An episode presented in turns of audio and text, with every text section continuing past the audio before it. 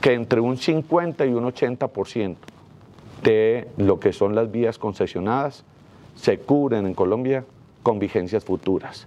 Apenas cerca de un 20% se cubre con peajes.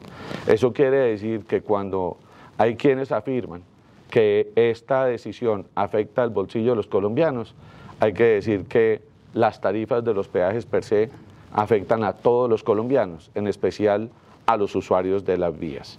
La infraestructura la pagamos todos.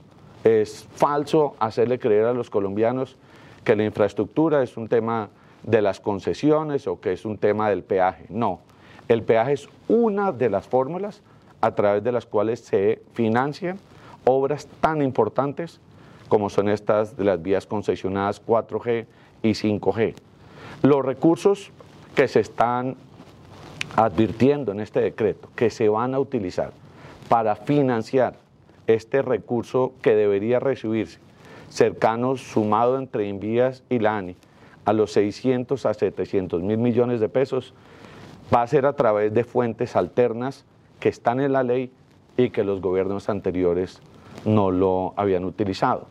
Alguien me preguntaba que por qué esto no lo habían hecho, porque el gobierno del cambio no había llegado al poder. Y ahora que llegó hace lo que debió haberse hecho en el pasado. Pensar en los usuarios de las vías, en los transportadores, en todos los colombianos. Esas fuentes alternas son, entre otras, la valorización y la plusvalía. Nosotros tenemos plena facultad de cobrar valorización sobre las vías que han sido, o de las obras que están en eh, proceso de estas concesionadas de construcción, que ya lo están, y que nos pueden entonces quitar esa gran presión que existen sobre los usuarios y sobre esas fuentes habituales que eran los fondos de contingencia.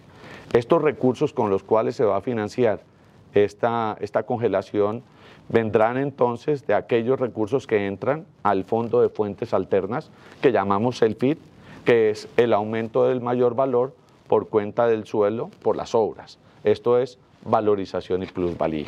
Esos tres punticos adicionales a la razón de ser y a la justificación de, este, de esta decisión.